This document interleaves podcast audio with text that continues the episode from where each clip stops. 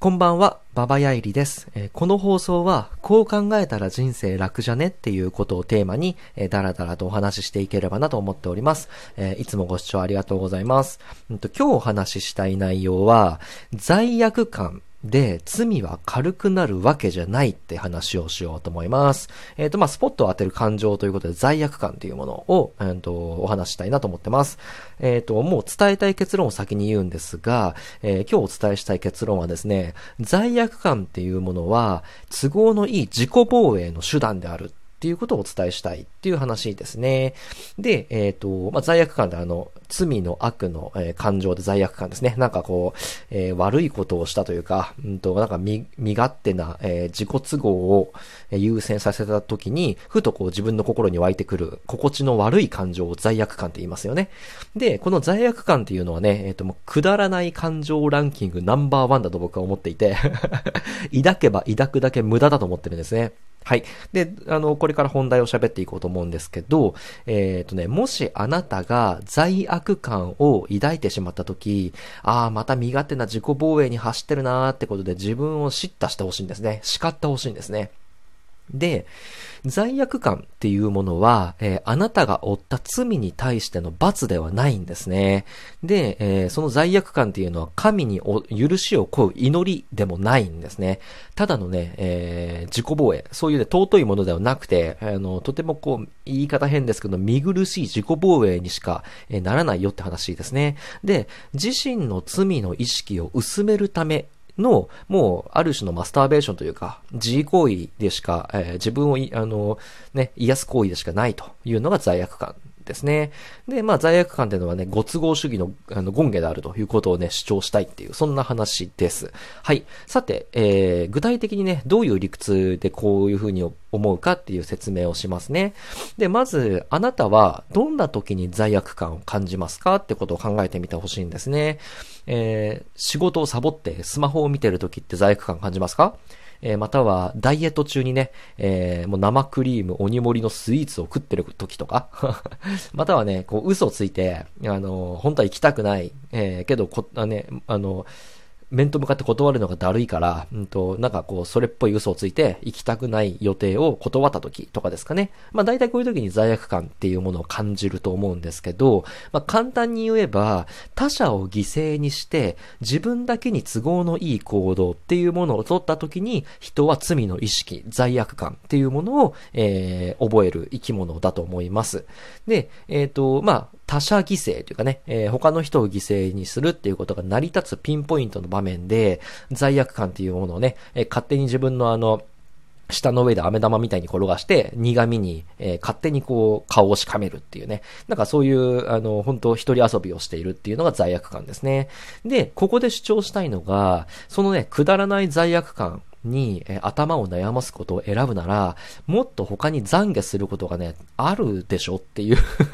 ことですね。うんとね、もうだいぶ暴論に聞こえると思うんですが、まあこういうことです。えっ、とね、かの有名なマイケル・ジャクソン。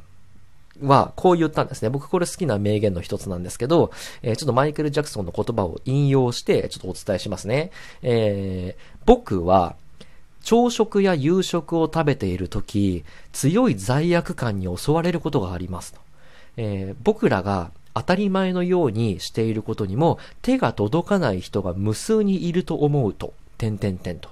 あと、えー皆様もテーブルを囲んで手を合わしますよね、と。えーあれは、えー確かに素晴らしいことだけれども、実際に何かすることが、え大切だと思うんですっていうのが、マイケル・ジャクソンの、えーと言いたいことというかね、え残した名言の一つですね。まあ、テーブルを囲んで手を合わすっていうのは、まあ、あの、なんちゅうんですか。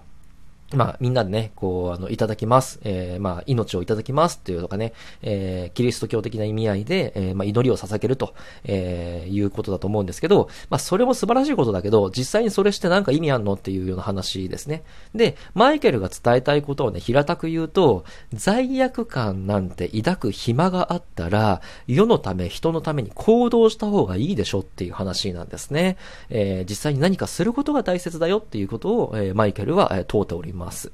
で、あの、罪悪感で満足度を無駄に下げるっていうのはね、よろしくないんですね。あの、自己都合を優先した行いをしたときに、ああ、罪悪感があるなーっていうことで、その自己都合を優先したことに対する満足度を無駄に下げるじゃないですか。自分の中だけで。で、これはね、犠牲にした人たち、犠牲にした生き物たちへの、もう侮辱に等しいんですね。で、ちょっと考えてみてほしい当たり前の話なんですけど、えっと、みんな豚肉って食いますよね。豚肉食べると思うんですけど、えー、っとね、なんで殺した豚に対しての罪の意識を持ってないんですかっていう話ですね。まあ僕も別に持ってないんですけど。で、なんかもう仕事サボった罪悪感だとか、なんか生クリームをダイエット中に食べた罪悪感だとかっていうね、なんかこう、自分っていうね、えー、ものにおける、うんと、まあ、超絶くだらない、あの、ビビたる現象には、罪の意識を抱くのに、え毎日食ってる豚肉で、えー、殺した豚に対しての罪悪感ってみんな持たないんですよね。で、もっと言えば、えー、その豚肉を飢え死にしそうな子供たちに恵んであげたら、もしかしたらその子の命を救えたかもしれないじゃないですか。で、そこには罪悪感を抱かずに、なんか別の超絶くだんないことに罪悪感を抱くと、なんかつまんない嘘をついたことに対して罪悪感を抱くと。ね、けど、その、あのー、人の生活の中では、実は、あの、いくつもの、えー、まあ、人間も人間以外も、えいくつもの命を奪ってその、えー、人の生活は成り立っているにもかかわらず、えー、他のね、えー、くだらないとこに罪悪感を抱くという話ですね。で、これを言われちゃうと、確かに、あの、罪悪感を抱くっていうこと自体が、えー、その人のね、非常に身勝手自己都合な、えー、思考回路だなってことがわかると思います。で、まあ、嘘をついたり、仕事をサボったり、ダイエット中にね、えー、甘いものを食べたりっていうね、そういうね、えー、ことにね、えー、罪悪感が、えー、湧くのに、もっと根本的な、あの、犠牲者っていうものにね、がね、えー、視界に入っていないっていう話ですね。で、これまあ当たり前の話じゃないですか。みんなもそうだし、僕もそうだと思います。で、えー、だからね、えー、このマイケルが言う通り、まあ、くだんないね、罪悪感に立ち止まらずに何か行動を起こせっていう話ですね。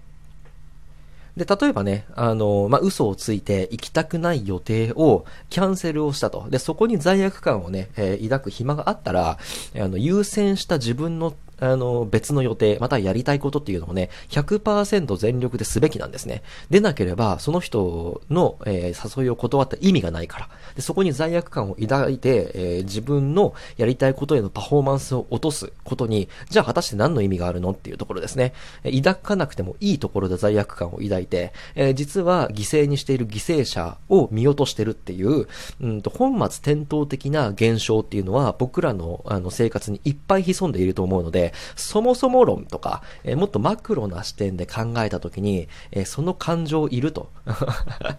逆にもっと大切にすべきことってあるよねとか、もっと、あの、こういうふうに行動した方が生産的だよね。世の中にとっていいよね。救われる人、または救われる生き物が多いよねっていう方に、単純明快に体と心と頭を動かすっていう方が、あの、絶対いいっていう話ですね。はい。ということで、えー、今日お話ししたい内容は、うんと、罪悪感であなたの罪が軽くなるわけではないという話をさせていただきました。で、結論は罪悪感っていうのは、うんと、自分の都合のいい自己防衛、勝手に自分が抱いた、まあ、あのー、感情であり、飴玉のようにね、えっ、ー、と、まあ、好き好んで下の上で転がすんだけど、あの、そこでね、その飴玉の苦味に顔をしかめても何の意味もないっていう話ですね。っていうのをさせていただきました。はい。え、こんな感じでですね、えっ、と、こう考えたらちょっとは人生楽に、え生きられるんじゃないかな、みたいなお話を、えこのラジオでは毎日更新でやらせていただいております。うんと、ツイッターとかブログでもね、えっ、と、同じような話をしておりますので、えよろしければ合わせてご覧になっていただければなと